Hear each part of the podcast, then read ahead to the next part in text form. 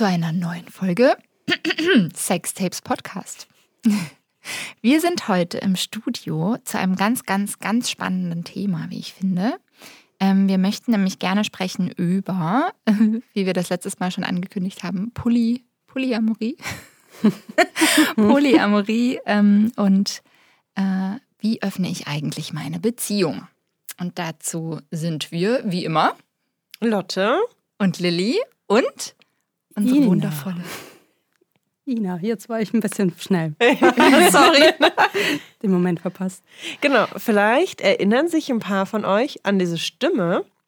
Ina war nämlich im ersten Podcast-Jahr schon mal zu Gast. Wir haben gerade schon überlegt, wie lange das jetzt her ist. Irgendwie so Pi mal Daumen drei Jahre. Bestimmt, ja. Das war eine der ersten Folgen, die wir gemacht haben und du hast mit uns über Eifersucht gesprochen. Hm. Ähm, und da, ich erinnere mich dran, haben wir schon ganz oft irgendwie so dieses Thema nicht monogame Beziehungen, Polybeziehungen gestreift und haben gesagt, ah, das ist eigentlich eine eigene Folge wert. Du musst nochmal Ja. kommen. Jetzt ist es soweit. Mhm. Mm, magst du irgendwie dich kurz selbst vorstellen, was Klar. du machst? Klar, kann ich machen. Ähm, genau, mein Name ist Ina. Ich mache sehr viele Dinge, wie ich gerade festgestellt habe. Äh, zum einen bin ich äh, Workshopleiterin und gebe Vorträge rund um das Thema Polyamorie, Eifersucht, offene Beziehung. Ähm, gleichzeitig bin ich auch Beziehungscoach seit zwei Jahren, also es wird auch immer mehr. Ähm, genau, habe diesen Blog Polyplom, demnächst auch ein Buch ab August, September und arbeite im Other Nature als Director of Education. Mega gut. Ja, Und viel. es ist echt viel. Ja, jetzt auch nochmal ausgesprochen. Ja. Ja. Ganz Poli. Ganz, ja. ganz stimmt, ja, ganz poli.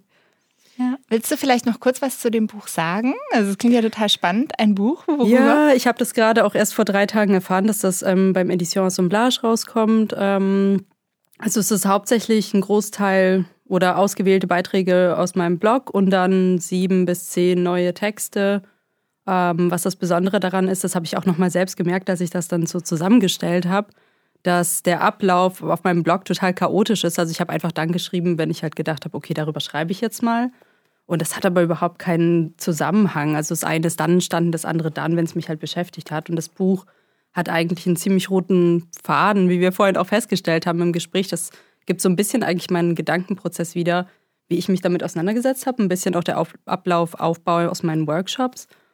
Mm, Und dann, ja, habe ich das so jetzt die Lücken gemerkt. Wo habe ich noch nie was dazu geschrieben? Und die habe ich dann jetzt versucht nach und nach zu füllen.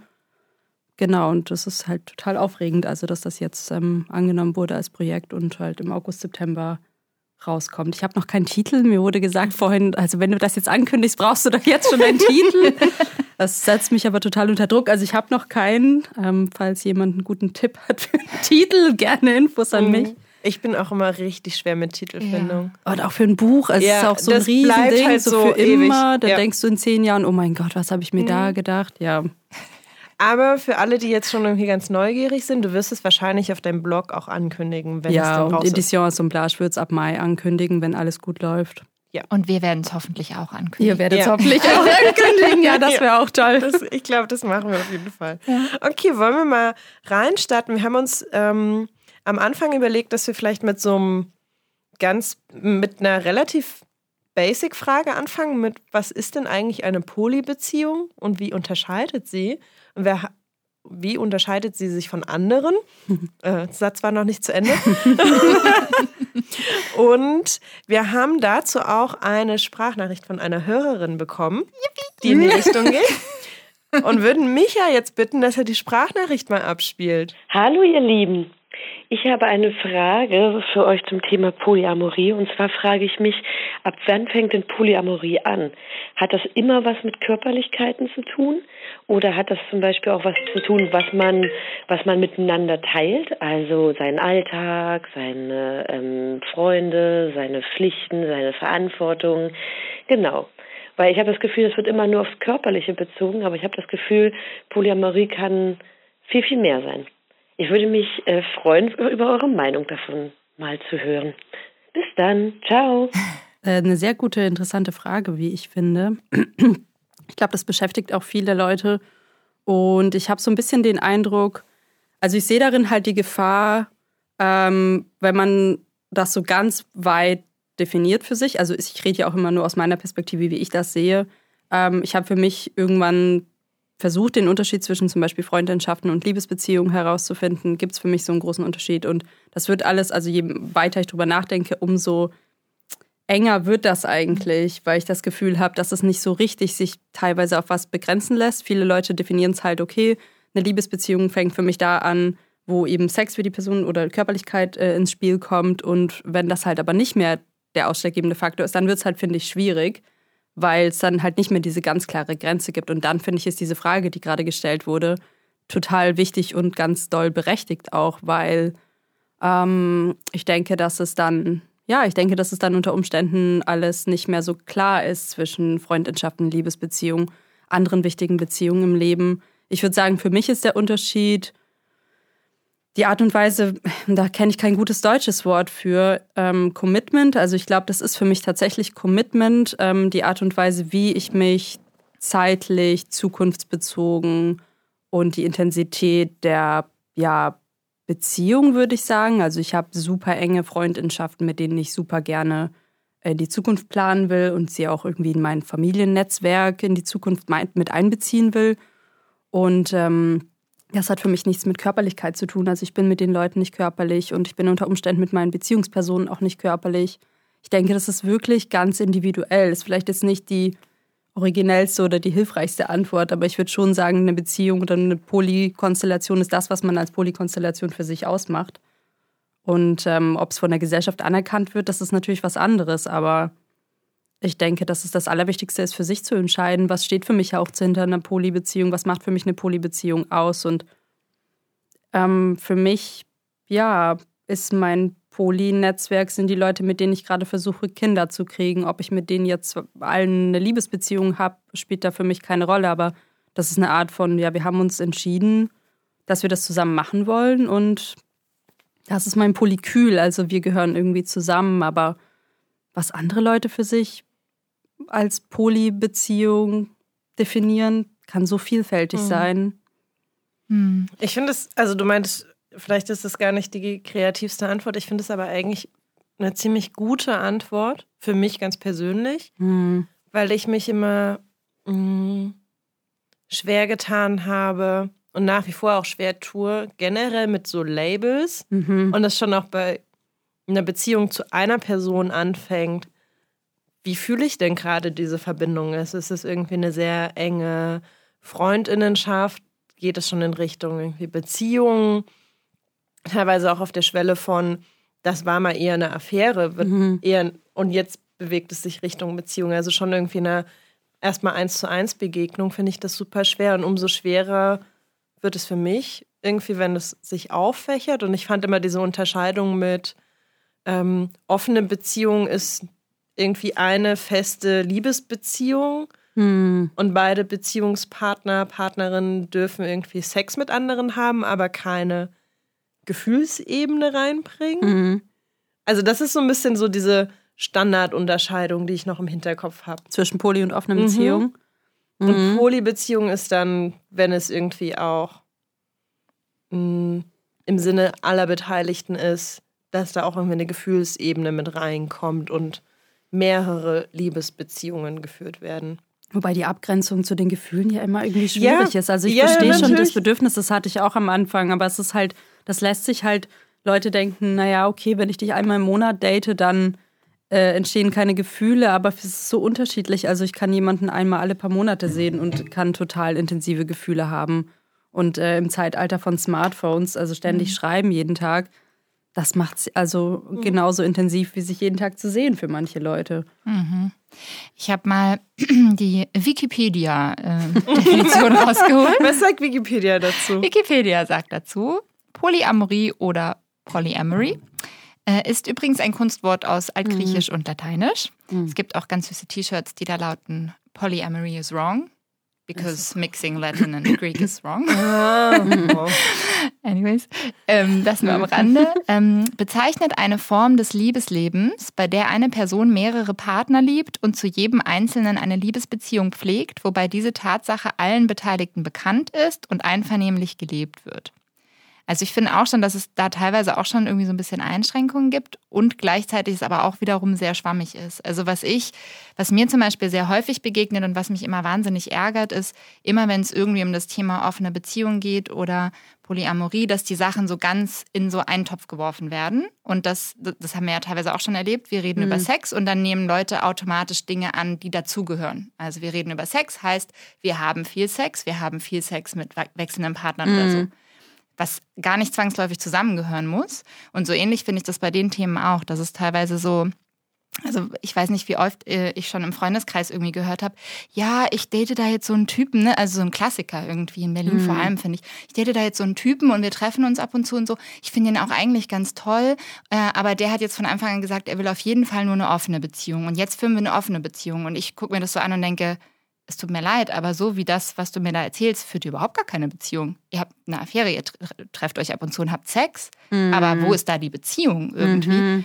Und also so, ne, die Leute werfen so, so ganz viel so durcheinander ja. irgendwie und sagen Total. dann, ah ja, wir haben halt mit vielen Sex, deshalb haben wir eine offene Beziehung. Aber ja, sehe ich auch so. Also so. Sehe ich auch so, sehe ich auch so. Und ich finde es auch total schwierig tatsächlich oder problematisch tatsächlich, weil nicht umsonst wird immer von ethischer Nicht-Monogamie gesprochen, als gäbe es was, was nicht ethisch ist, weil es ist dann keine Nicht-Monogamie, es ist dann halt einfach was anderes.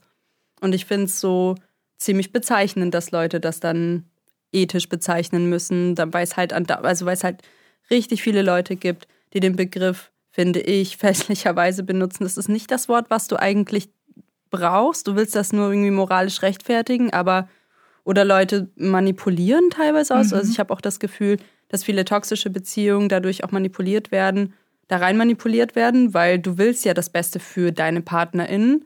Das heißt, du willst auch, dass die ihre Freiheiten haben. Und dann denken Leute, dass sie die ganze Arbeits-, also emotionale Arbeitsleistung machen, leisten müssen, mhm. damit eine andere Person diese Freiheiten hat. Und halt dieser Druck, ne, dass Leute das machen müssen inzwischen, dass Monogamie out ist, dass es alles nicht mehr okay ist. Das finde ich sau problematisch und das wird auch teilweise von der Poly-Community gefördert, finde ich, indem Monogamie als schlecht oder verwerflich oder einfach so, ein so überholt, ja, ja mhm. total mhm. überholt dargestellt wird. Und ich finde, das finde ich halt sau problematisch, weil es von einem Dogma zum nächsten springt und den Leuten gar nicht die Freiheit gibt zu finden, was sie eigentlich gut finden, an welchen Konstrukten. Und mhm. vielleicht ist es was in der Mitte, vielleicht ist es ein Jahr lang das und das andere Jahr lang das oder immer nach Absprache. Aber ich glaube, das ist halt, ja, diese Definition. Also, was ist dann auch eine Liebesbeziehung? Was bedeutet, jemanden zu lieben? Was ist für mich tatsächlich diese Handlung dahinter, jemandem zu zeigen, dass ich ihn oder die Person liebe? Und das finde ich auch schwierig. Also, das geht ja auf diese erste Frage von der Person über die Sprachnachricht mhm. zurück. Was ist denn eine Liebesbeziehung? Und mhm. ich glaube, das kann sehr vielfältig für Menschen sein. Ich kenne Menschen, die so enge Freundschaften haben, die, wenn die dann nochmal, ja, wenn die den Begriff hören, dann finden die, trifft das auch irgendwie auf das zu, was sie haben mit den Menschen und in, diesem, in dieser Konstellation. No. Also meine Erfahrung ist, so rein von dem, was ich, was ich beobachte, eben auch so im Freundeskreis, die Menschen, die ich getroffen habe, die ähm, von sich sagen, wir führen eine offene Beziehung das waren äh, Konstellationen, wo zwei Leute sich sehr verbindlich zueinander committed haben, also wo ganz klar mhm. war, wir beide sind die Beziehung und wir treffen uns auch noch mit anderen Leuten und haben Sex, aber das ist sozusagen sexuell, also körperlicher mhm. Aspekt. Und manchmal vielleicht auch nicht nur sexuell, aber es gibt immer diese Hauptverbindung sozusagen. Mhm. mhm. Und ähm, die Menschen, die ich getroffen habe, die sich ganz klar als Polyamor bezeichnen, bei denen ich das Gefühl habe, da funktioniert es irgendwie auch gut, da hatte ich den Eindruck, dass es, dass es diese, diese Hauptbindung so sozusagen nicht zwei, gibt, sondern dass einfach, ähm, dass es sozusagen eben auch dieser emotionale Aspekt mehr reinkommt und dass mhm. man einfach äh, diese Hauptbeziehung auch mit einer zweiten Hauptbeziehung haben kann oder einer dritten Hauptbeziehung oder so. Und dass es eben nicht mehr so eine hierarchische mhm. Aufstrukturierung irgendwie gibt oder mhm. hierarchische Auffächerung. Und vor allem, was ich so den, den größten Unterschied auch fand, ähm, zu jetzt vielleicht einfach nur, wir haben irgendwie Affären und sind eigentlich in einer Hauptbeziehung zum Beispiel. Das, genau das, was du gerade gesagt hast mit der Beziehungsarbeit, dass so, dass da wirklich so ein ganz großer, also eine ganz große Bereitschaft von allen Beteiligten auch da war, wirklich auch die Beziehungsarbeit zu leisten. Also mhm. miteinander die ganze Zeit gemeinsam neu aushandeln. Mhm. So, was brauchen wir jetzt gerade und wie geht es uns jetzt gerade damit und eben nicht nur, wir treffen uns ab und zu. Ja. So. das macht es für mich auch aus, definitiv. Mhm. Und das bedeutet halt, nochmal zu dem anderen zurück, dass man nicht immer das zwangsläufig bekommt, was meine favorisierte Version wäre von dem, was ich da umsetzen will. Das bedeutet auch relativ viele Kompromisse und wiederum Hierarchien, weil ich ja dann auf die Gefühle meiner Beziehungspersonen in erster Linie eingehe und nicht auf die Gefühle vielleicht zu gleichem Maße wie zum Beispiel eine neue Person, die dazukommt. Das ist eine Hierarchie, die kann man manchmal, ja nicht manchmal, eigentlich häufig gar nicht so wegdenken oder reden, aber es ist halt schön, wenn man das auch offenlegt und sagt, mhm. hey, ähm, meine Beziehungsperson, der fällt das gerade noch schwer oder ich muss das ein bisschen, ich möchte das ein bisschen langsamer angehen oder ich glaube, es ist sehr viel Kommunikation, aber diese Hierarchie, dass da eine Person ist, mit der man schon länger vielleicht zusammen ist, also so eine langjährige Beziehung kann man dann ja irgendwie auch nicht einfach kurz zur Seite stellen. Genau und sagen, ich also es sind ja dann verschiedene Bedürfnisse, die im Raum stehen von allen und ich glaube irgendwie Kompromisse zu finden, das macht es für mich auch aus,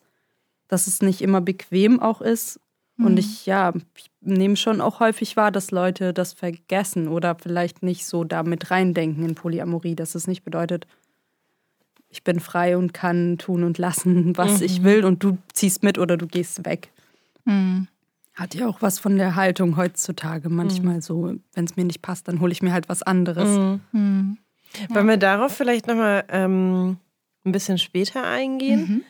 Und ähm, mir schwebt so ein bisschen die Frage im Kopf, was mache ich denn, wenn ich vielleicht bisher eine monogame Beziehung geführt mhm. habe und aus unterschiedlichsten Gründen zu dem Entschluss gekommen bin, dass das vielleicht irgendeine Form von nicht monogamer Beziehung jetzt eine ganz gute Idee wäre oder mhm. meinem Bedürfnis entspricht. Mhm. Hast du so, du meintest ja auch, du gibst irgendwie Workshops ähm, zu dem Thema. Gibt es irgendwie sowas, was du Leuten mit an die Hand gibst?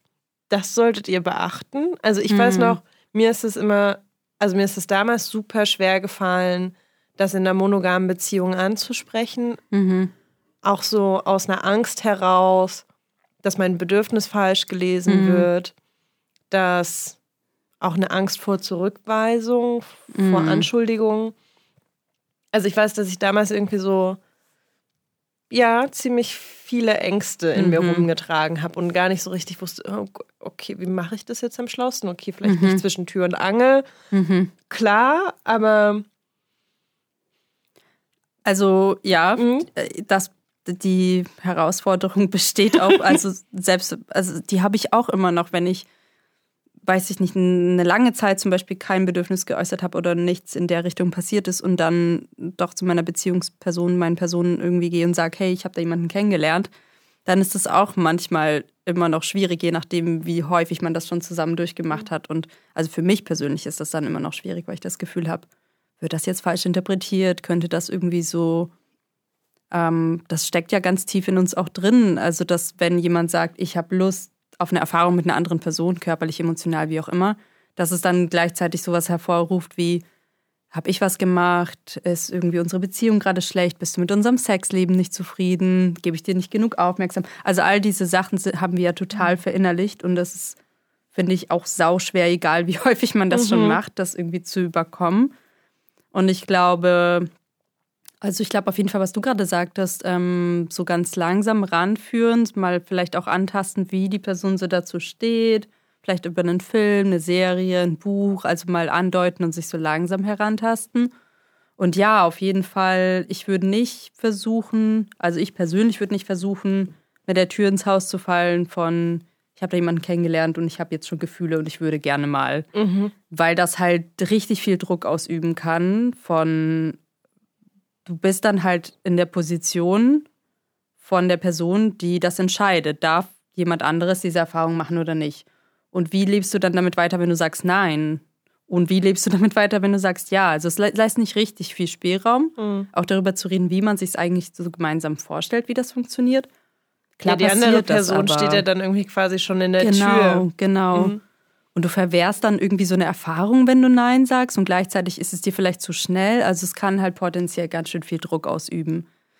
Das heißt, ich persönlich würde es bevorzugen, weil ich eher ein langsamer Mensch bin. Also ich brauche dann noch ein bisschen Zeit, um mich damit auseinanderzusetzen, dass ich dann drüber nachdenken kann und wir gemeinsam erstmal schauen, wie fühlt sich das an. Und was für Absprachen fände ich gut, was sind meine Grenzen oder was sind unsere gemeinsamen Grenzen slash Bedürfnisse. Mm, ja, also ich denke, dass die Auseinandersetzung für mich erstmal dahin geht zu schauen, was wollen wir, warum wollen wir das vielleicht auch und wie können wir es am besten umsetzen, dass es sich für alle gut anfühlt. Und das bedeutet, sich erstmal darüber klar zu werden, auch für mich persönlich, wie definiere ich Dinge? Also klar, das ist für mich irgendwie immer die Grundlage von allem, weil ich nicht weiß, reden wir überhaupt über das Gleiche? Also wenn wir darüber reden, Sex mit jemandem zu haben, ist das für uns das Gleiche? Ähm, was für Situationen? Bin ich eher eine Person, die spontan kennenlernt? Bin ich eine Person, die geplant kennenlernt? Das ist ein Riesenunterschied. Ähm, ich, ja, manche Leute gehen auf Dates total gerne, andere lernen Leute random irgendwo auf der Straße kennen. Was für eine Person bin ich, wenn ich eine Absprache treffe, dass ich, bevor irgendwas passiert, erstmal dich anrufe, aber eigentlich immer eine spontan Kennenlernperson bin, ist das total kontraproduktiv für mich. Ähm, und dann klar auch für sich zu entscheiden, also es gibt so eine hilfreiche Methode, hm, ich glaube, die hatte ich bei Kathy Labriola mal gelesen. Äh, da hatte sie gesagt, dass es wichtig ist, sich auch darüber bewusst zu werden, wie viel Alleinzeit man braucht, bevor man auch so auf verschiedene Beziehungen losgeht. Es gibt im, im in Poly-Communities gibt es dieses Phänomen von Süßigkeitenläden-Phänomen, dass man irgendwie wie in so einen Süßigkeitenladen kommt und plötzlich so viele Möglichkeiten hat mhm. und dann mhm. alles auf einmal haben will und dann merkt, ach scheiße, das ich habe mich viel, viel, zu doll übernommen und dann hat man aber drei, vier Beziehungen und alle verletzen sich gegenseitig oder irgendwas mhm. ist dann schiefgelaufen. Das ist halt eine unrealistische Erwartungshaltung. Also wenn man Lohnarbeit hat und da haben wir ja vorhin drüber geredet, also so einfach ein Leben, was ja weiterhin besteht, egal ob man Beziehung hat oder nicht, ist es total wichtig zu wissen, wie viele Kapazitäten habe ich. Brauche ich viel Zeit für mich? Bin ich eher eine Person, die auf einer Skala von 1 bis 10 sagt, ich brauche 1 ist wenig Zeit für mich, 10 ist viel, ich wäre auf der 8 oder der 7 dann ist es unwahrscheinlich, dass man sich drei, vier Beziehungen dazu holt. Und wenn, dann sieht man die vielleicht nicht so häufig. Und das ist, finde ich, schon wichtig, das für sich so klar zu haben. Was für eine Person bin ich? Was brauche ich aus, also wie viel Aufmerksamkeit, wie viel Nähe? Genau, das sind, finde ich, so die ersten, mhm. werden so für mich die hilfreichsten Ansätze, die ich so finde. Und dann gibt es viele Leute, die zum Beispiel so Auflistungen haben von Absprachen für bestimmte Beziehungskonstrukte, also zum Beispiel Swinging oder also Leute, die gemeinsam zu Partys gehen oder gemeinsam daten. Menschen, die einzeln daten, hole ich die Beziehung, hole ich das irgendwie in meine Beziehung rein? Oder ist das eine zusätzliche Beziehung oder ein zusätzliches Datingleben, was mhm. ich da für mich habe? Ähm, und häufig weiß man es ja auch nicht. Also Leute denken dann immer, okay, wir reden, reden, reden. Und dann ist aber irgendwann der Moment gekommen, okay, wir müssen es auch mal ausprobieren, weil du kannst es nicht tot, also klar, du kannst es auch totreden, aber also es ist auch ähm, ja eine praktische Sache so und man muss auch irgendwie mhm. bewusst sein, dass vieles erstmal nicht funktionieren wird, vielleicht. Mhm, ich fand das so faszinierend, als wir, ähm, haben wir auch im Podcast drüber gesprochen, als wir bei der Sexparty waren. Ähm, war so das, was mir am meisten hängen geblieben ist, wie schnell ich überfordert war. Mhm weil damit habe ich am wenigsten gerechnet. Ich habe irgendwie gedacht, so ja, okay, ich kann ja einfach machen, worauf ich Lust habe. Und worauf ich keine Lust habe, das mache ich halt einfach nicht. Denkt man irgendwie so. Weil man es halt auch gewohnt ist, in diesem, in diesem Einer-Kontext zu denken, mhm. also eins zu eins. Und wenn ich mit einer Person eins zu eins bin, dann ist da die Person und ich und das war's. Das mhm. ist so ein vertrauter Rahmen, den kennt man. Damit kann ich umgehen. Und das war da aber nicht so. Auf einmal waren da ganz viele andere Leute involviert, die sich auch mit reinbringen konnten. Mhm. Und das hat, also das wurde so schnell mhm. überfordernd einfach, ja. weil man dann ganz, weil dann Dinge passieren und man gar nicht mehr hinterherkommt, so wie du es gerade beschrieben hast, zu überlegen, so, ah, Moment mal, aber wo stehe ich gerade, was will ich jetzt eigentlich ja, gerade ja. so? Und das stelle ich mir genauso auch vor bei, bei also mit emotionalen Beziehungen kann das ja genauso schnell passieren, dass man irgendwie merkt, so, oh, es passiert hier voll viel und ich, ich weiß noch gar nicht, wo stehe ich hier eigentlich gerade irgendwie. Mhm. Also das ist auch, also ich meine, ich bin gerade ja in so einer eigentlich aus der sich bequemen Position, weil ich irgendwie keine feste Partnerschaft habe. Aber trotzdem gibt es und gab es auch in der letzten Zeit sehr enge Verbindungen, wo sowas auch irgendwie ausgehandelt wurde. Und ich habe halt auch irgendwie über die Jahre gemerkt, mm, sowohl als ich das irgendwie von der monogamen Beziehung zu einer nicht monogamen Beziehung, also sich die Beziehung weiterentwickelt hat. Ich hatte auch erstmal so ein Bedürfnis, wir reden über alles mhm. und haben am besten irgendwie für jede Situation so eine mhm. Antwort parat, die man mhm. aus der Schublade ziehen kann und das ist irgendwie mh, mm, festgehalten und es waren gar nicht so super krass starre Regeln. Also teilweise gab es die mhm. auch, weil ich, glaube ich, so ein Sicherheitsbedürfnis auch mhm. hatte mit, ähm, ich glaube, ich kann das nicht, ähm, wenn du dich mit, also auf so eine Beziehungsebene einlässt mit Menschen irgendwie aus unserem gemeinsamen Umfeld oder mhm. Freundinnenkreis. Und dann war es so, okay, das ist tabu. Mhm. Ähm, aber sonst waren auch so ein paar Sachen irgendwie durchgesprochen ich dachte, okay, wir können alles durchsprechen und dann können wir losgehen. Mhm. Und dann ist so ein bisschen genau dieses Phänomen mhm. wie bei der Party und dann kommt die Realität ins Spiel und es entwickeln sich eigene Dynamiken. Mhm. Ähm, und das hat, also das habe ich immer wieder erlebt. Also so, selbst wenn ich irgendwie ein Bild im Kopf hatte, so rein theoretisch, mhm. Sobald irgendwie Menschen ins Spiel kommen, kriegt das irgendwie eine, eine Dynamik, ja. ja. und das kann man nicht immer vorhersehen und man, also ich kann es nicht vorhersehen, wie es mir in der spezifischen Situation geht. Mhm. Vielleicht bin ich auf einmal irgendwie super entspannt, ähm, wenn eine sexuelle und emotionale Verbindung zu einer Freundin aufgebaut wird. Vielleicht macht mich irgendwie dieses unbekannte Date auf einmal ganz unruhig. Mhm.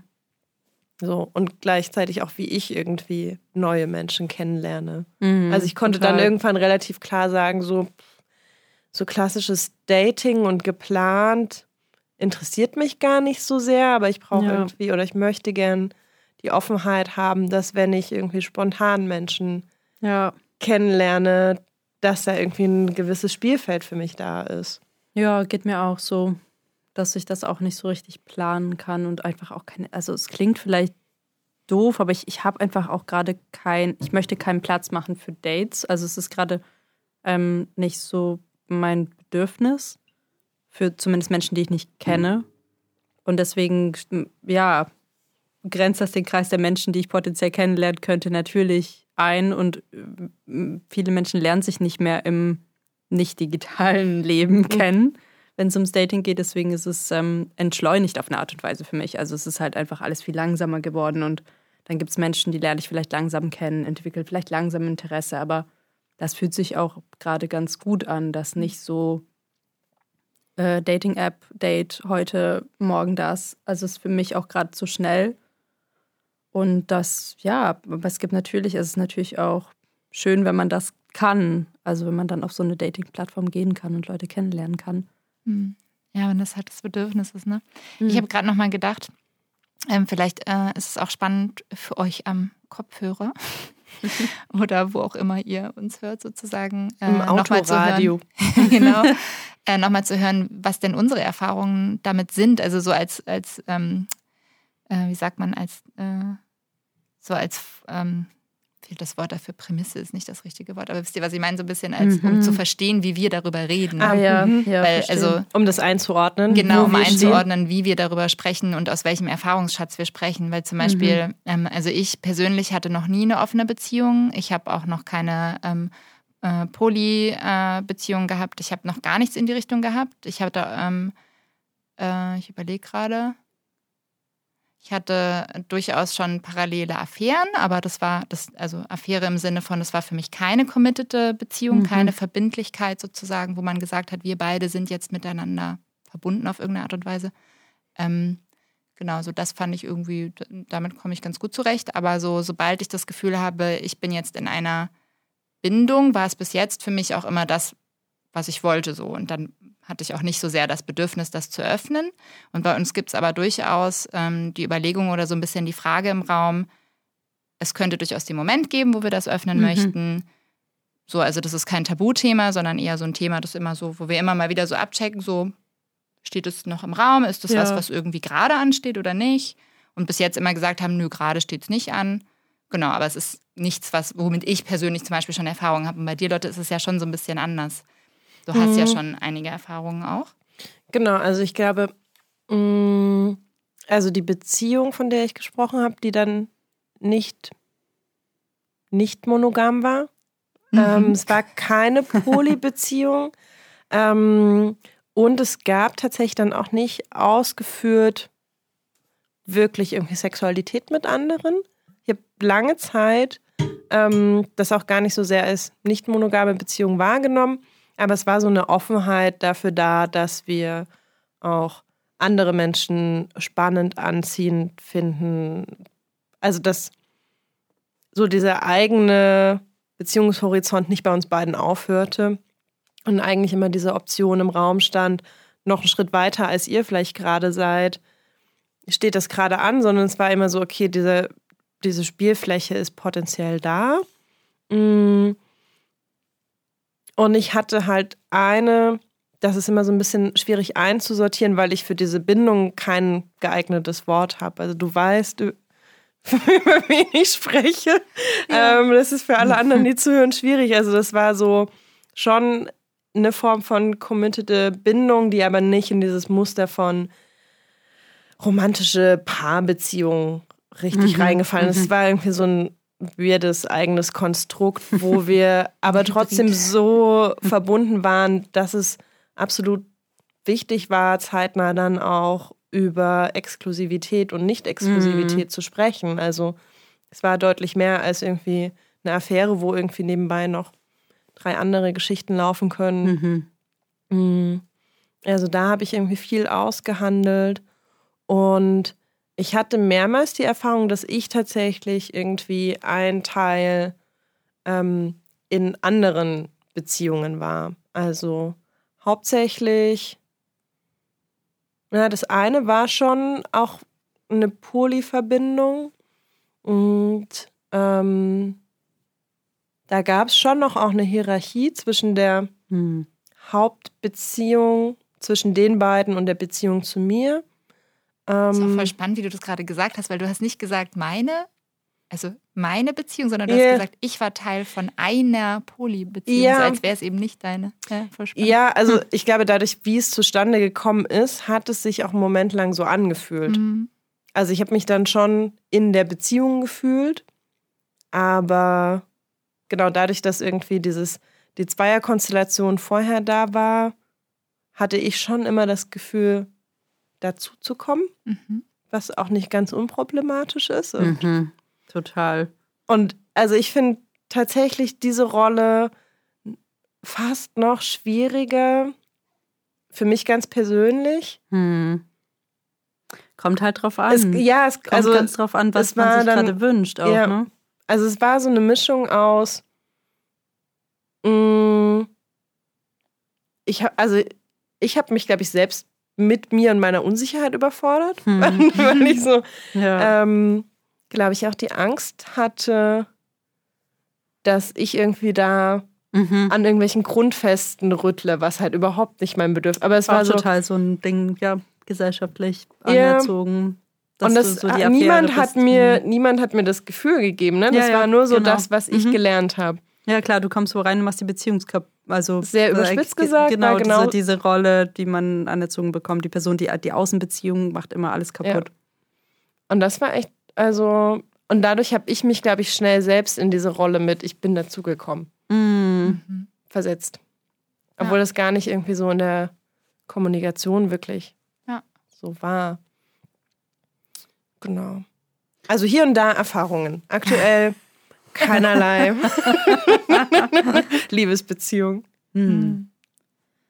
Ja, also bei mir ist es eigentlich, ich, manchmal frage ich mich auch, ist auch interessant, was man dann als Poly bezeichnet und in Poly-Communities auch dann das Gefühl bekommt, ist man wirklich Poly oder nicht? Also mhm. manchmal habe ich das Gefühl, dass der Druck so stark ist, dass permanent so sexuell zu sein, besonders sexuell zu sein, ähm, weil Poly immer mit Sex in Verbindung gebracht wird und mhm. mit ganz viel Daten und ganz aktiv sein dass mich das schon häufig auch unter Druck setzt, weil ich bin seit jetzt im zehnten Jahr in einer Beziehung mhm. und jetzt äh, die andere im fünften Jahr. Also, und das ist halt, das sind die einzigen Beziehungen, die so in dieser Festigkeit oder dieser Konstanz die letzten sieben Jahre oder acht Jahre, seit ich das praktiziere, so da sind eigentlich. Und da waren immer wieder andere Leute da und da sind auch immer wieder andere Leute da. Und Leute, die immer noch da sind, aber ähm, nicht aber. Das sind einfach Leute, die ich nicht,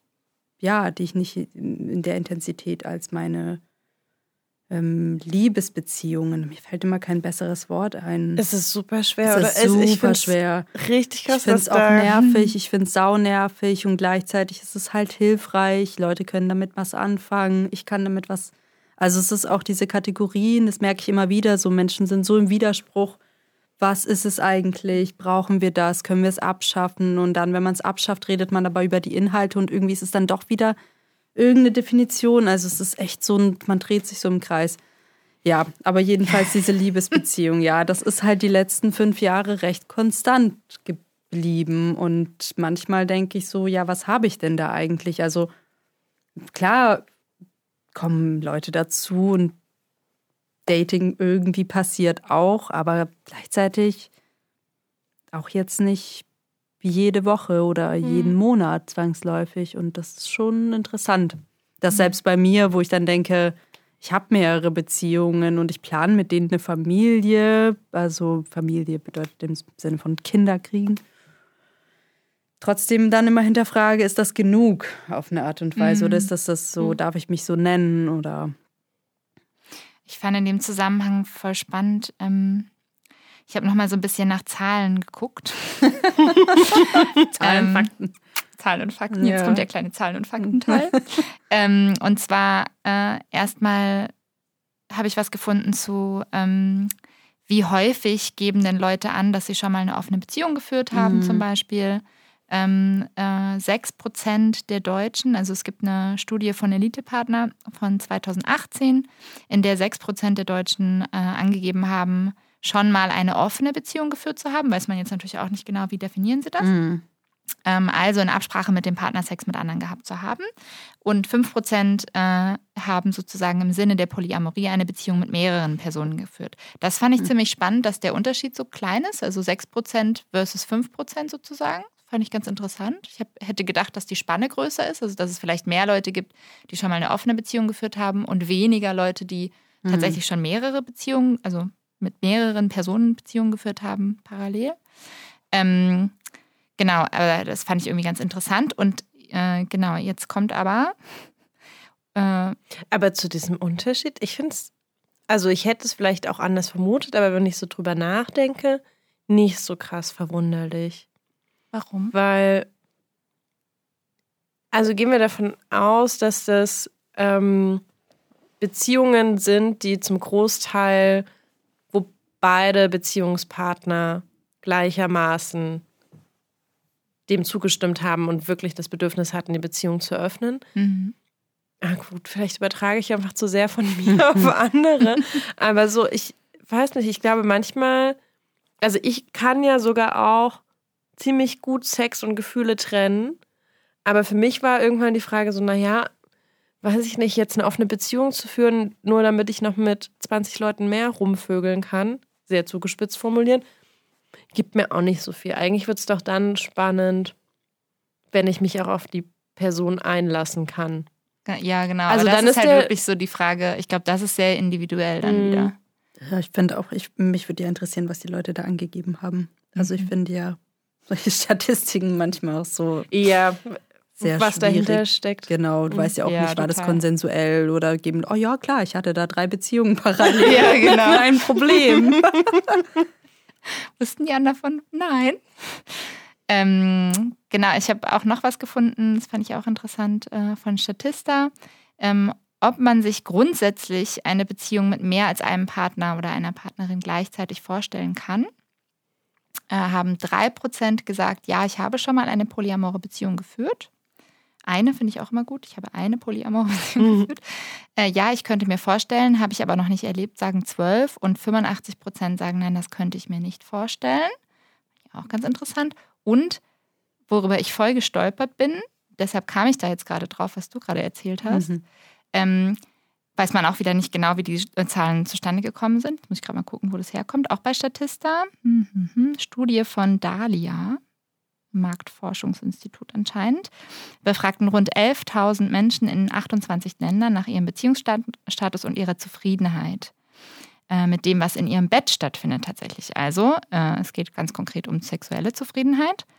Und äh, da gibt es so eine Abgrenzung zwischen monogamer Beziehung, verheiratet eingetragene Partnerschaft und dann offene oder polyamoröse Beziehung, wobei man auch da wieder nicht weiß, so wie ist das definiert und genau mhm. genau welcher Anteil ja. sagt jetzt, das ist offen und so ist es irgendwie mhm. vielleicht eine erzwungene mhm. offene Beziehung, weiß man alles nicht. Ne?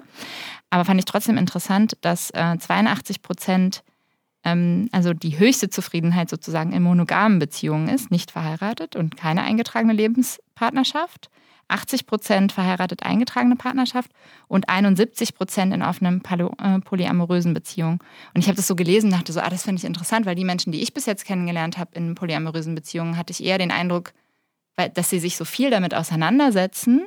Und mhm. mein, meine, mein Umkehrschluss daraus oder mein Rückschluss daraus war dann, ah ja, das muss ja heißen, dass sie wahrscheinlich dann auch besseren Sex haben. Und dann habe ich eher gedacht, ah, vielleicht ist das gar nicht so. Vielleicht, weil man so viel reflektiert, fällt einem halt auch viel mehr auf, was, also was man vielleicht sonst noch alles irgendwie anders mhm. gerne hätte oder so.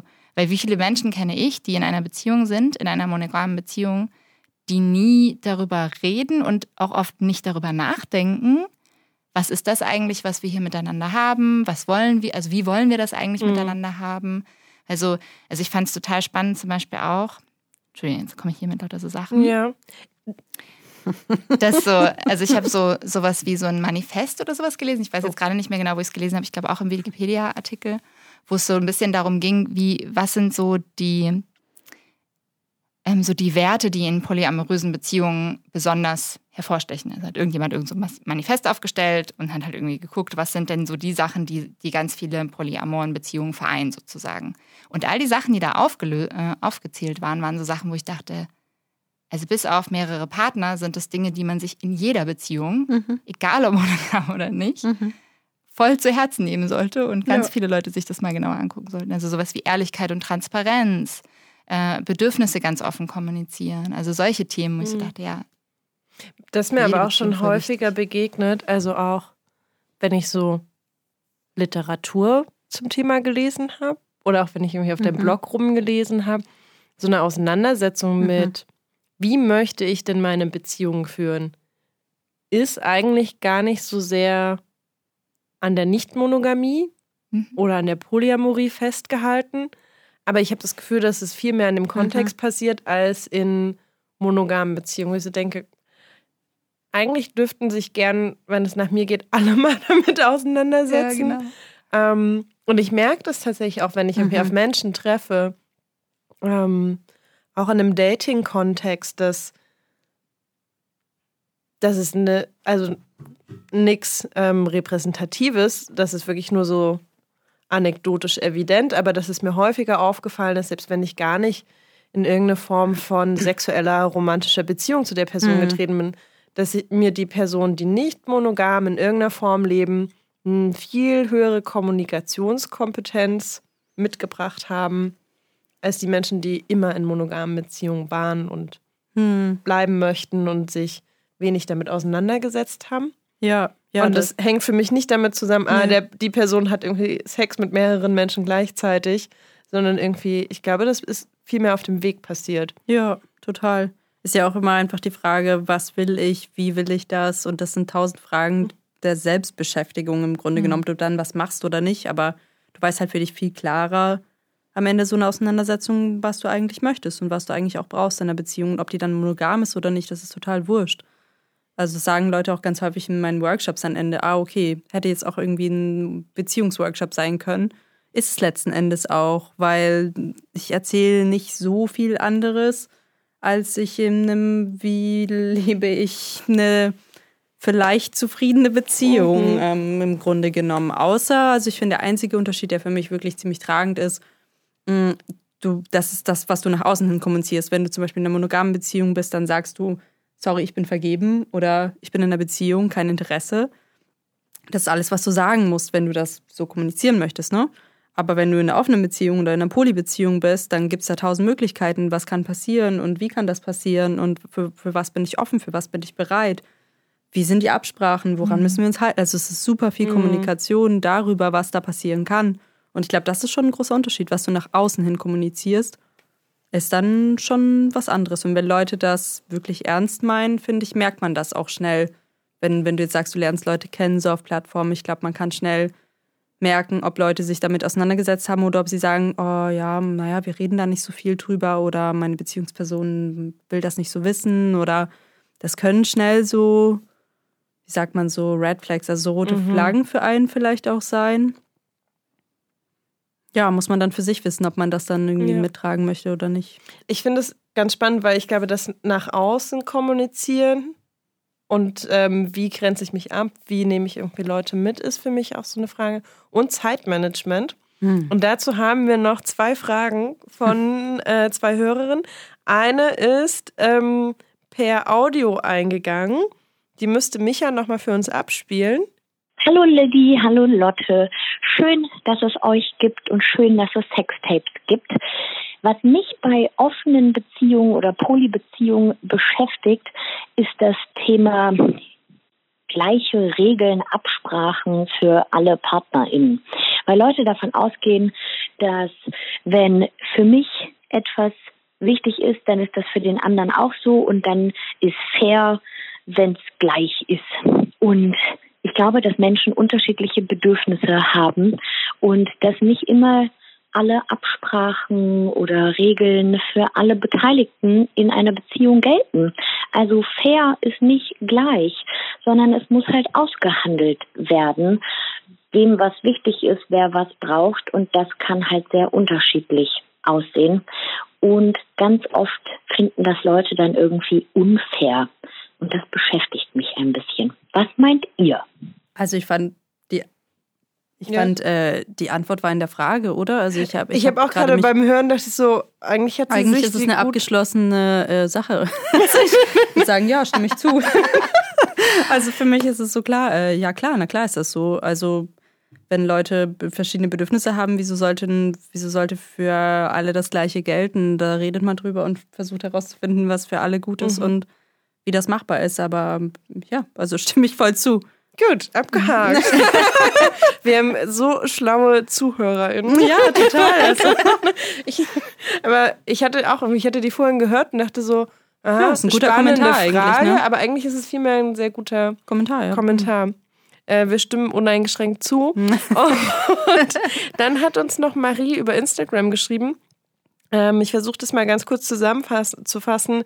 Eigentlich die Kernfrage ist, wie kriege ich das alles unter einen Hut, wenn ich nebenbei noch ein Leben haben will? Also, wie kriegt man mehr als eine Liebesbeziehung unter, wenn man ein Leben mit anderen Freundinnenschaften, aktiver Familie, Jobs und Hobbys führt und so weiter und so fort?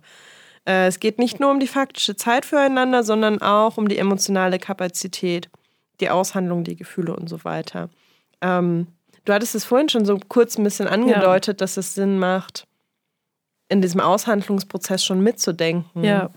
Es macht Sinn, auf jeden Fall für sich klar zu haben, wie viel Zeit bin ich bereit dafür gerade frei zu schaufeln oder was kann ich gerade vereinbaren mit mir und anderen.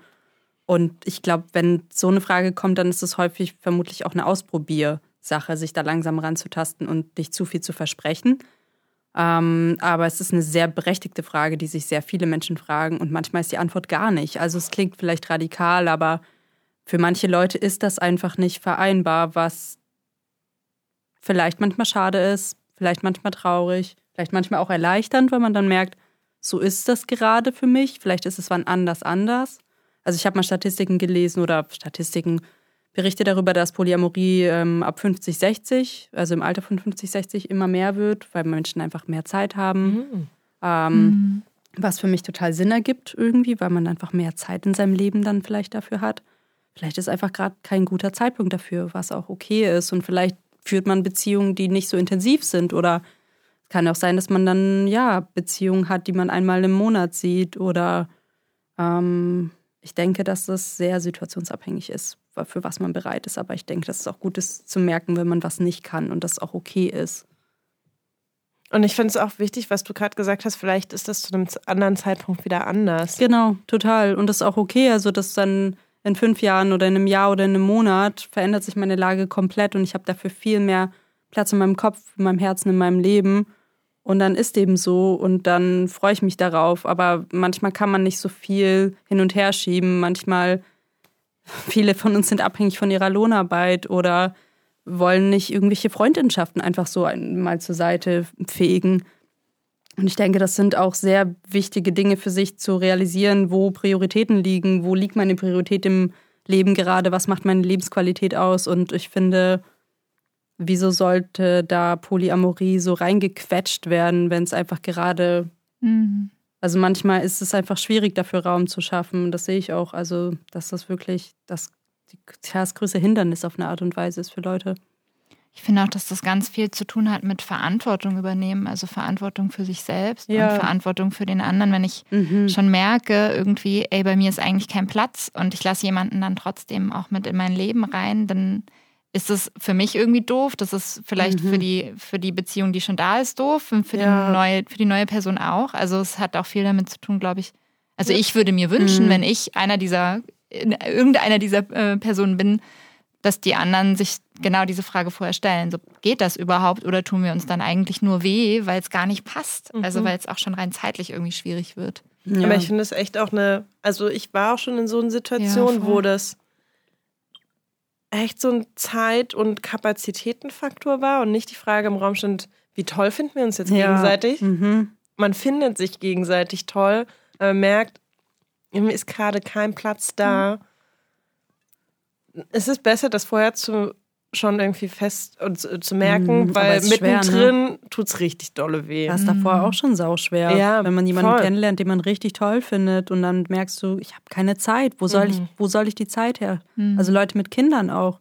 Denke ich auch gerade drüber nach, pff, meine nächsten Jahre, pff, keine Ahnung, wo soll ich überhaupt Zeit für mich auch noch hernehmen?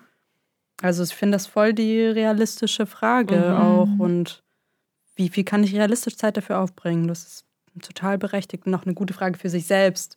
Ja. Am ehesten, am allerersten für sich selbst eine Frage. Mhm. Ja. Ina, willst du vielleicht noch deine drei Lieblingstipps, wo Leute weiterlesen können, da lassen? Mein Buch natürlich.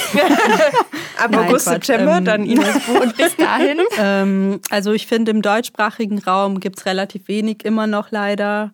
Ähm, klar, Schlampen mit Moral, das einzig größte ins Deutsche übersetzte Buch kann man sich mal zu Gemüte führen. Sind ein paar gute Tipps drin, kann man machen. Ich finde tatsächlich für mich war am hilfreichsten Designer Relationships. Ist ein richtig schlimmer Titel, aber mhm. ähm, ein tolles Buch. Mhm. Hat halt ganz viel so zu tun mit Skills und äh, was braucht man eigentlich für überhaupt Beziehungen mhm. und was für Beziehungskonzepte gibt es, was will ich. Also ist halt sehr offen ähm, genau, das mag ich sehr gerne. Ich mag sehr gerne More Than Two, obwohl ich es problematisch finde. Da gibt es so eine ganze Reihe von, wie hat sich Franklin wo gerade in den letzten, im letzten Jahr positioniert zu mhm. ähm, Anschuldigungen. Also er hat so manipulative Beziehungen wohl geführt und mhm. ja, da gab es jede Menge so online Call-out und Call-in-Geschichten mhm. ihm gegenüber. Deswegen bin ich da so ein bisschen vorsichtig damit, obwohl Eve die andere Person, die das Buch geschrieben hat, gemeint hat, äh, sie möchte immer noch, dass das gekauft wird von Leuten, weil sie davon auch Geld bekommt und profitiert. Und ja, viele der Inhalte fand ich hilfreich, aber nur so als Information im Hintergrund. Was noch? Ähm es gibt so ein paar Eifersuchtsbücher, die nicht schlecht sind oder die ich ganz hilfreich fand. Dieses Jealousy Survival Guide, glaube ich, hieß das, von Kitty Chambliss, glaube ich, heißt die Person. Da waren ein paar ganz hilfreiche Tipps drin. Ja, More Than Two hat auch eine Homepage. Die ganz gut eigentlich ist. Ich habe da mal ja. ein bisschen rumgeguckt. Und Polyamory Weekly ist auch, glaube ich, ein Podcast, wo es ganz interessante Sachen auf Spotify gibt. Und dann gibt es noch dieses andere, äh, das fällt mir gerade nicht mehr ein, aber der andere Podcast, den ich fast noch interessanter finde. Fällt mir jetzt nicht mehr ein. Du kannst es ja nachreichen, wir mhm. verlinken es einfach. Genau. Sehr gut. Cool. Dann verlinken wir das in den Show Notes. Gut, dann machen wir hier kurz einen Break. Wir machen die richtige Verabschiedung. Einfach gleich, wenn Ina raus ist, ja. oder? Dann sagen okay. wir dir noch Tschüss. Ja, tut mir leid, dass ich so schnell los muss. Aber du kannst gerne noch Tschüss sagen, wenn du möchtest. Ja, kann ich. Also vielen, vielen Dank. Ich finde es äh, voll schön, so äh, euch drei Jahre später wiederzusehen. Und ähm, ich, ich, eigentlich hätte ich jetzt gerade auch voll gerne gehört, was bei euch so alles passiert ist in den letzten drei Jahren. Aber das müssen wir dann vielleicht In vertagen. den nächsten Ja. drei Jahren treffen wir uns dann wieder und dann Genau. besprechen wir das. Machen wir eine Folge über die letzten sechs Jahre. Was ist eigentlich passiert? Genau, ja, in unserem Leben. Weiß nicht, ob das jemanden interessiert, aber mich interessiert es. Okay. Na gut, vielen, vielen Okay. Dank für die Vielen, vielen Einladung. Dank. Danke, an dich. Ja, toll, danke.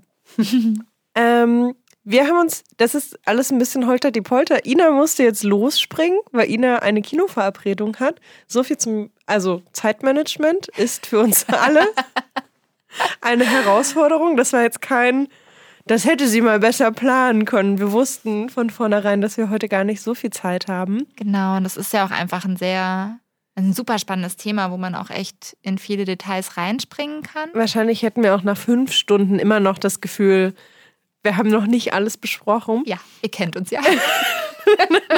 Genau, also deswegen haben wir gerade zwischendurch kurz Ina verabschiedet.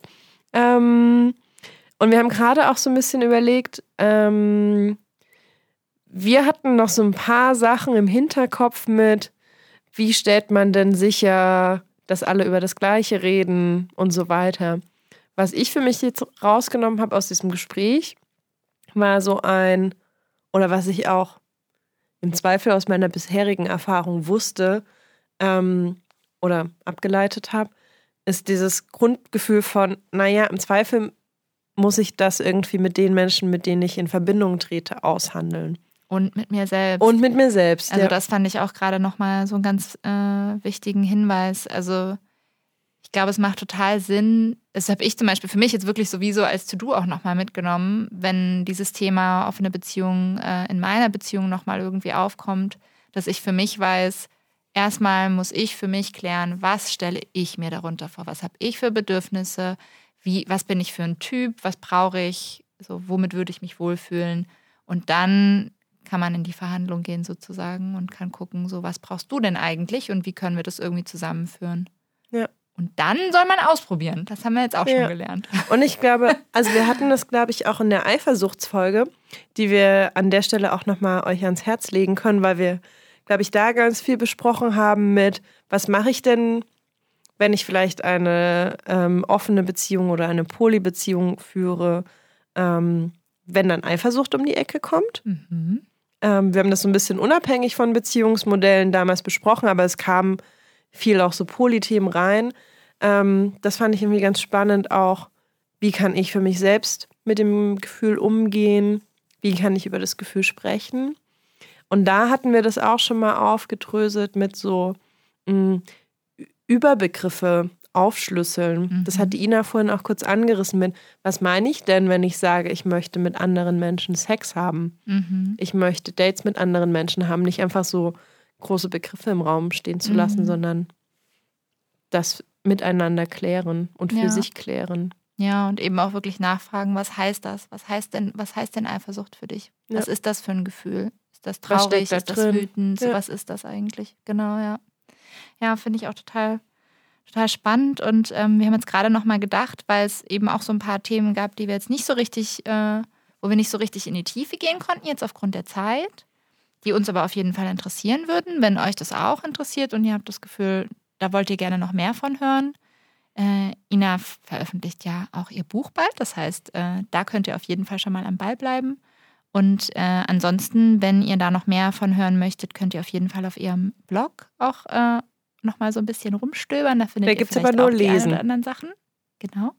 Du hast hören gesagt. Ah, hören? Mhm. Nein, dann Lesen. lesen. lesen statt hören, genau. Ähm, und ansonsten, wenn ihr darüber hinaus immer noch das Bedürfnis habt, dann könnt ihr natürlich auch gerne immer Feedback an uns schicken. Wenn wir genügend äh, Aufforderungen dazu bekommen, wer weiß, vielleicht laden wir sie auch nochmal ein. Mm, Ina hat ja gerade kurz abgeschlossen mit ihren Empfehlungen für Bücher, Podcasts und so weiter. Mhm. Hast du was, was, ähm, was du hilfreich fandest? Naja, ich habe mich ja bis jetzt noch gar nicht so wahnsinnig viel Mhm. damit auseinandergesetzt. Deshalb, ähm, ich finde, glaube ich, grundsätzlich einfach, also was ich bis jetzt am hilfreichsten fand, ähm, waren wirklich die Gespräche mit Menschen, die selbst schon Erfahrungen gemacht haben. Das hat mir total weitergeholfen. Und da ist man aber, also Ich meine, in Berlin, je nachdem, wo man unterwegs ist, trifft man vielleicht auch leichter auf Menschen, also schon allein, weil Großstadt und so. Ähm, und weil es hier durchaus auch eine aktive Szene gibt, in so rund um alle sexuellen Themen, gibt es einfach viele Menschen, die sich auch austauschen untereinander. Ähm, das ist natürlich jetzt ein Tipp, der jemandem nicht wahnsinnig viel weiterhilft, der vielleicht irgendwo. In Buxtehude. Genau.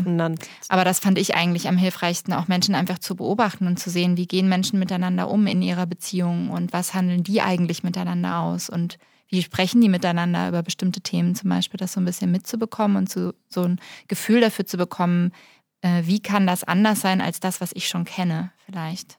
Das fand ich sehr hilfreich, weil sonst bleibt es halt auch oft auf so einem theoretischen Niveau im schlimmsten Fall. Und das fand ich immer am hilfreichsten, weil ich so ganz unmittelbar schnell gesehen habe, so, ah, so machen die das. Ah, das ist interessant. Mhm. Ja. Also ich hatte auch das ähm, More Than Two Buch, was Ina schon gerade angesprochen hat, und mich auf der Webseite auch so ein bisschen rumgelesen. Ich fand das irgendwie ganz gut. Und ich muss das tatsächlich sagen, das sage ich nicht nur, weil Ina heute zu Gast war, dass ich ihren Blog Polyblom super hilfreich fand mhm. in meiner eigenen Auseinandersetzung. Ist das eigentlich polyplom.de oder polyplom.com? Habe ich mich vorhin schon die ganze Zeit gefragt. Ähm, äh, mein Browser ist es immer noch als polyplom.wordpress.com. Kannst du es parallel aufmachen? Polyplom.de. Ah ja, mhm. genau. Ich glaube, irgendwann hatte sie die verkürzte URL ja. dann umgestellt. Genau. Von der täglichen Kunst polyamore Beziehungen zu führen. Ja. Ähm, und ich glaube, ich bin darauf gestoßen, nachdem ich den Eifersuchtsworkshop bei ihr besucht habe. Und dann gab es irgendwie so eine, ich hatte einen Menschen dazu im Kopf, deswegen war das, glaube ich, auch weniger theoretisch und abstrakt. Mhm. Mhm. Aber ich fand tatsächlich auch die Fragestellungen, die sie da aufgemacht hat, haben so sehr meine eigenen Fragestellungen aufgegriffen.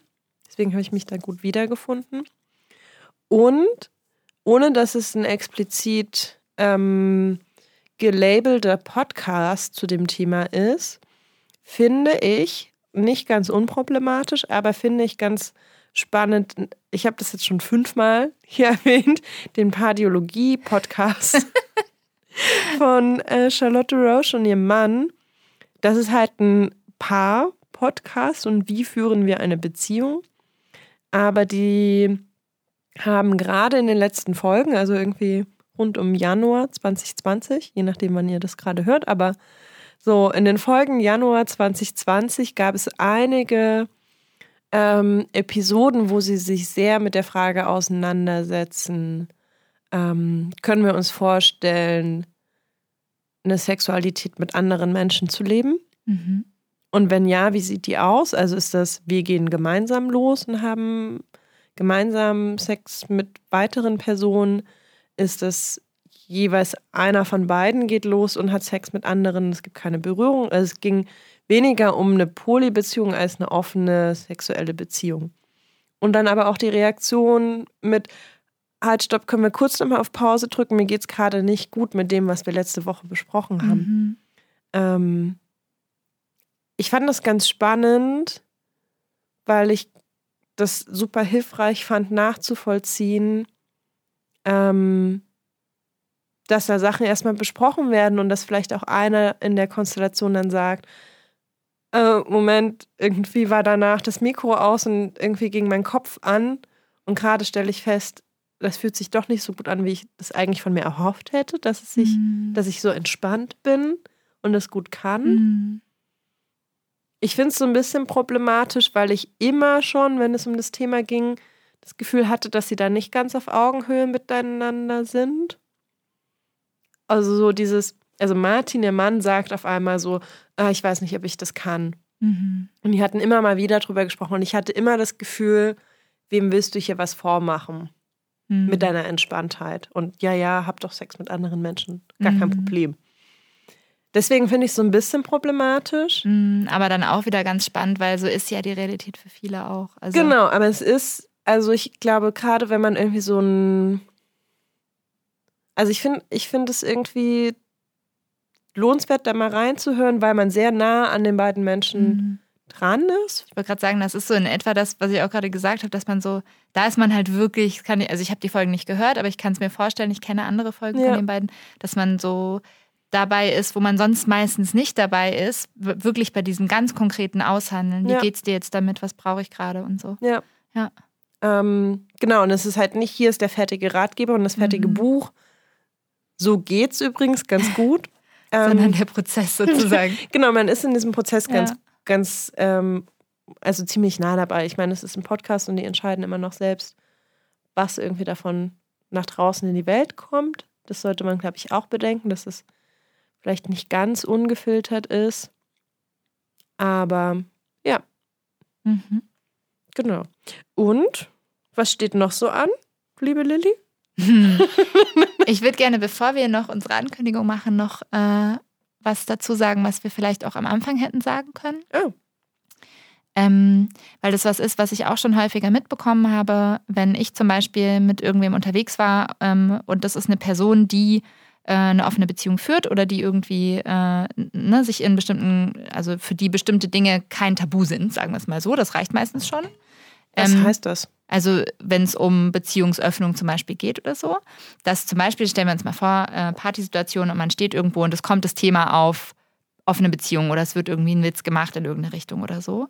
Dass ganz häufig, wenn dieses Thema aufkommt, Polyamorie, offene Beziehung, dass dann fast immer auch die Reaktion von Menschen, die in monogamen Beziehungen äh, sind, ist sehr schnell so dieses, ja, das könnte ich aber nicht oder ja, aber wir können doch jetzt nicht alle oder das ist also, ne, dass so ganz schnell so Gegenreaktionen kommen und deshalb würde ich ganz gerne nochmal ähm, dazu sagen, wenn ihr das Gefühl habt, ihr hört das gerade und ihr habt gar nicht das Bedürfnis nach einer offenen Beziehung oder nach irgendwie einer Bindung mit mehreren Menschen oder so, dann ist das auch völlig fein. Also nur um das einfach auch nochmal so ganz klar zu sagen, so sieht man auch an uns beiden. Also auch wenn ich jetzt gesagt habe, so offene Beziehung ist bei uns kein Tabuthema, heißt noch lange nicht, dass wir das machen. Also ich finde, dass es super wichtig ist, einfach klarzustellen, es gibt kein besser oder schlechter. Es ist super wünschenswert, egal in welcher Beziehung, wenn ihr einfach sozusagen für euch wisst, was braucht ihr und das mit eurem Partner aushandeln könnt. Mhm. Das ist super toll. Und dann ist doch eigentlich auch schon,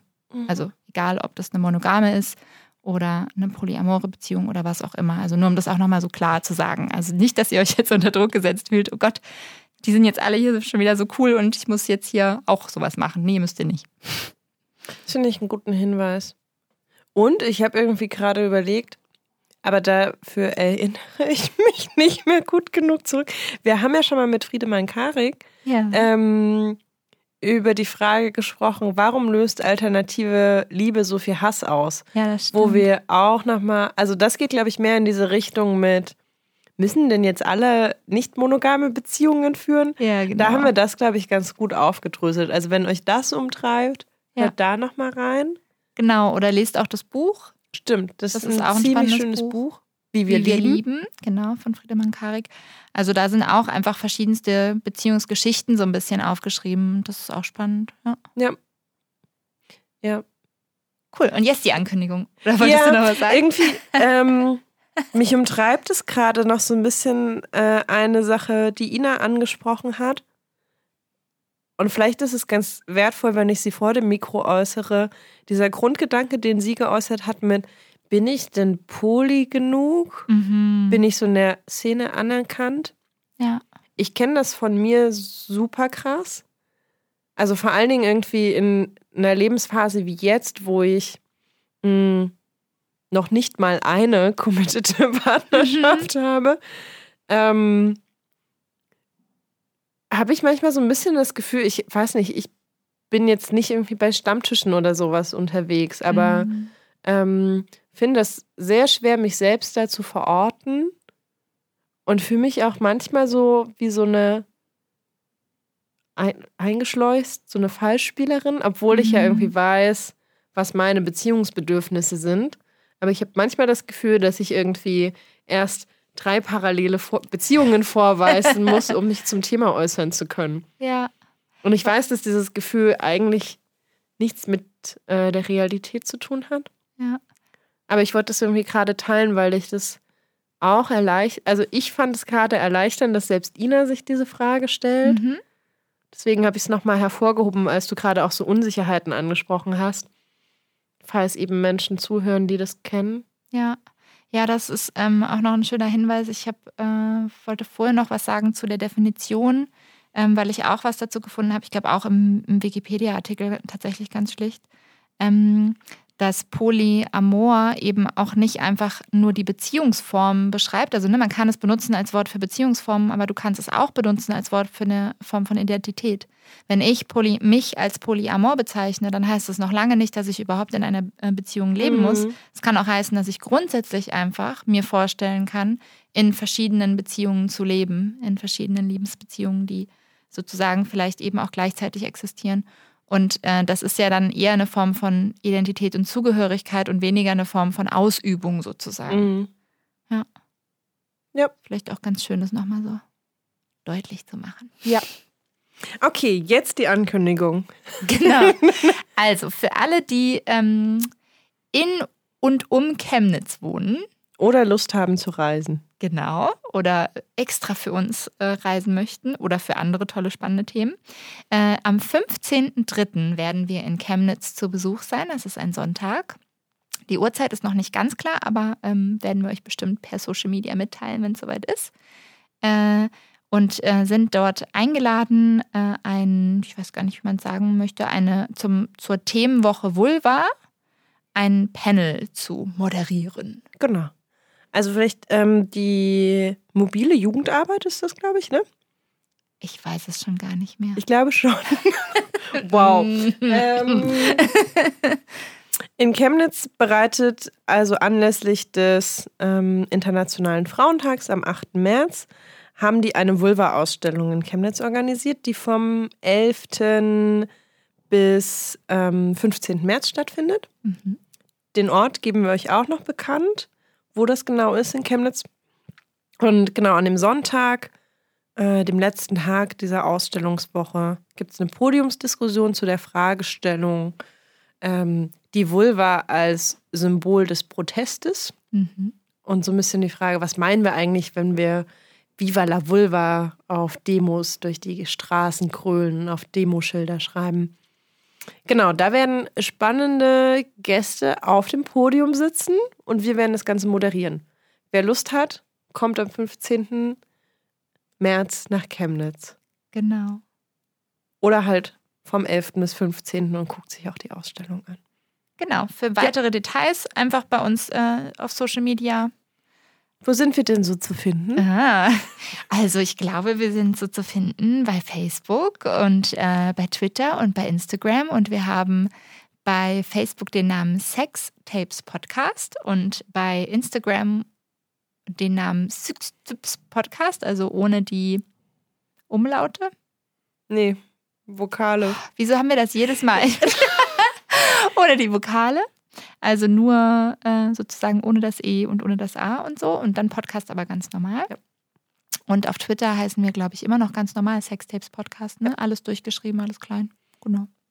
Und man da muss dazu sagen, dass wir auf Facebook nicht ganz so aktiv sind wie auf Instagram und Twitter. Also wenn ihr nichts verpassen wollt, lohnt es sich, uns bei diesen Kanälen zu folgen. Genau. Oder ihr guckt einfach ab und zu auf die Webseite. Da sind unsere Social Media Kanäle auch verlinkt. Dann könnt ihr Stimmt. darüber auch ab und zu reingucken, wenn ihr selbst da nicht aktiv seid. Cool, es war wieder mal schön mit euch. Ja. Bis und zum nächsten Mal. Bis zum nächsten Mal und schickt uns nach wie vor gerne Fragen und Feedback. Genau, ihr könnt uns gerne auch Reaktionen auf die Folge schicken und gerne auch als Sprachnachrichten. Ja. Findet ihr alles auf der Website, wie das geht. Tschüss. Bis dann. Tschüss.